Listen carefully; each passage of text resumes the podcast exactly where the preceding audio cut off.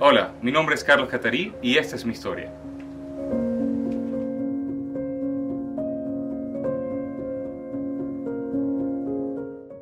Desde los 5 años de edad experimenté abuso sexual de forma continua y no violenta. Eso es muy importante decirlo, porque muchos piensan que el abuso sexual siempre es traumático. Realmente, cuando tú vives abuso de forma persuasiva, seductora, eh, por medio de juegos, tú no sabes lo que estás viviendo, tú no sabes lo que te está pasando.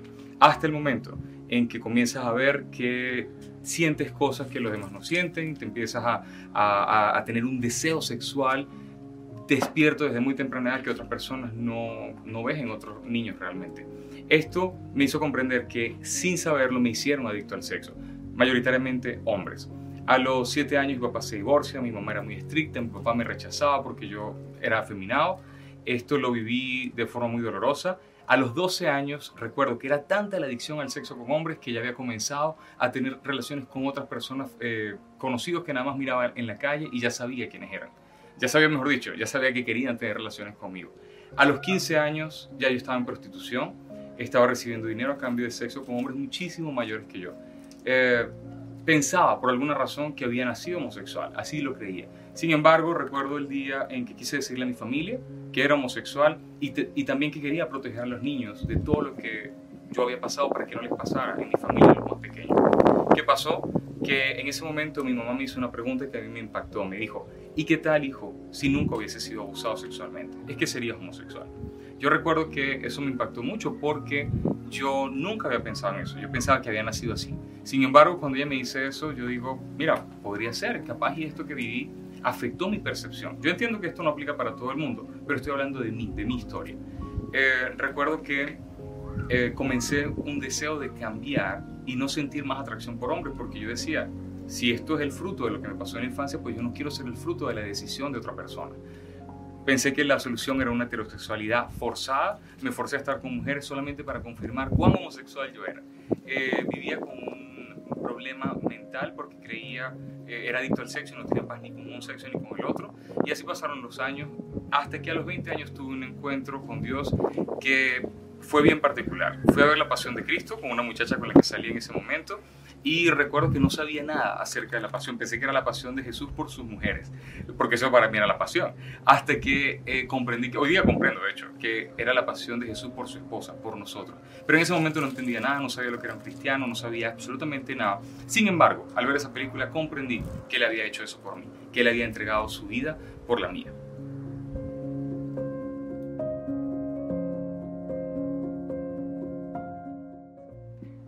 Al poco tiempo comencé a ir a una iglesia.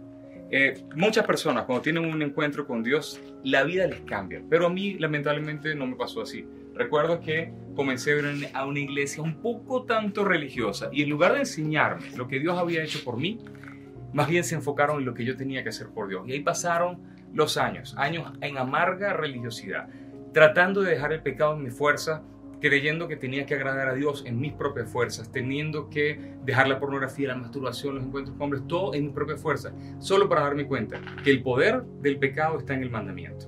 Allí eh, pude entender que, que en ese momento que mi vida como cristiano era bien miserable. De hecho, mi vida como ateo fue mucho mejor que mi vida como cristiano en ese tiempo. Solo que un día ocurrió una tragedia Ah, habían pasado tres años en la iglesia, mi, mi, hermana Carla muere en un accidente y yo me molesto con Dios y decido irme. Decido irme al mundo y ya pues vivir lo que sentía. Todo ese tiempo había estado pidiéndole a Dios que me cambiara, que yo no quería ser homosexual porque era mi libertad de pedirlo. Y recuerdo que mientras más le pedía que me quitara la atracción por los hombres, más me gustaban los hombres. Parecía que era contrario.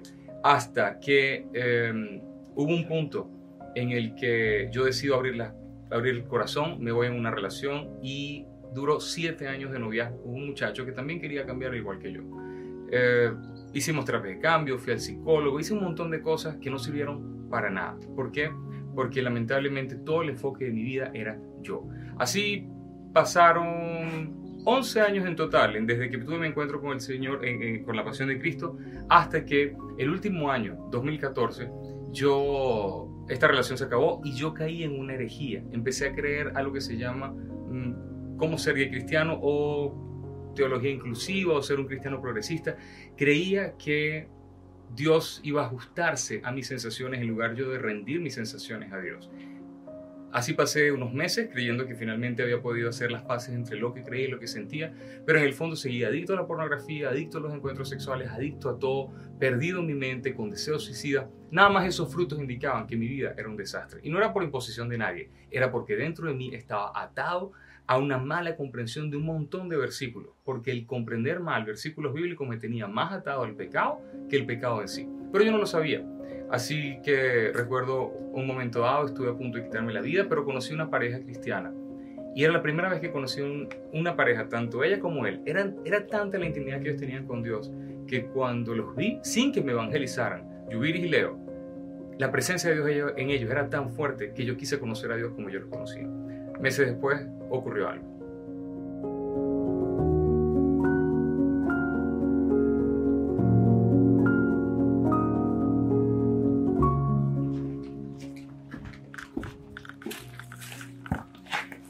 Lo que pasó en ese momento es que estamos hablando de diciembre de 2014, plena celebración de Año Nuevo, cuando alguien, Luigi Muscarneri, me dice, Carlos, el problema con muchos cristianos es que tienen a Jesús como su Salvador, pero no como su Señor.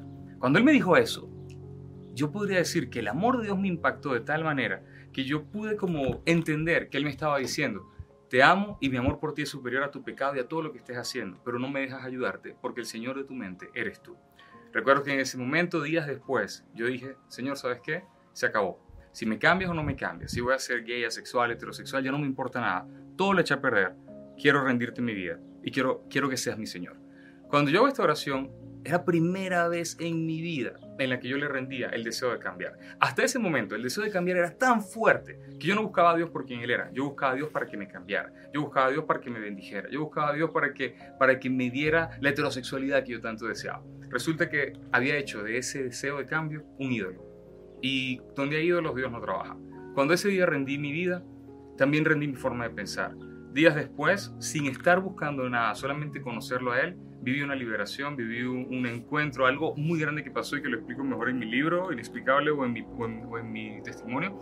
Y allí recuerdo que Dios me dijo, ahora ve y cuenta todos lo que yo hice por ti. Estamos hablando que Él hizo en un segundo lo que yo en 15 años no había podido, pero ocurrió cuando no me importaba. Salmos 37.4 dice, haz del Señor tu deleite y Él dará los deseos de tu corazón. Todo el tiempo que me enfoqué en los deseos de mi corazón fue un desastre. Cuando puse mis ojos en Él, sin que me importara lo que iba a pasar conmigo, Él hizo los deseos, de mi corazón.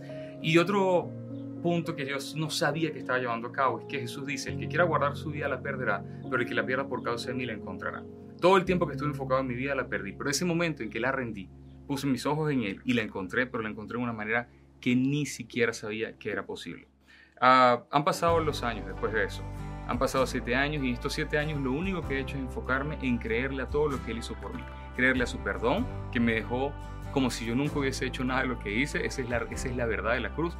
Y creerle a la resurrección y al nuevo nacimiento que tuve en Él. Y cómo mi nuevo nacimiento quiere decir que Él me dio su naturaleza, que tengo su espíritu, que soy uno con Él. Haber creído en su cruz y en su resurrección es lo que me ha dado continuidad en este testimonio. Porque mucha gente quiere un milagro, pero pocos quieren renovación de la mente. Cuando tú te enfocas en renovar la mente por medio de su verdad, vas a vivir una libertad que solamente la verdad te puede dar.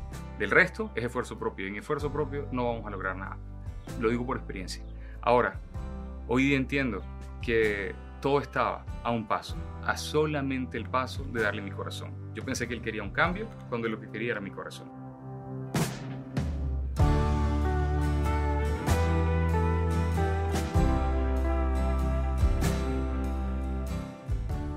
Y esta es mi historia.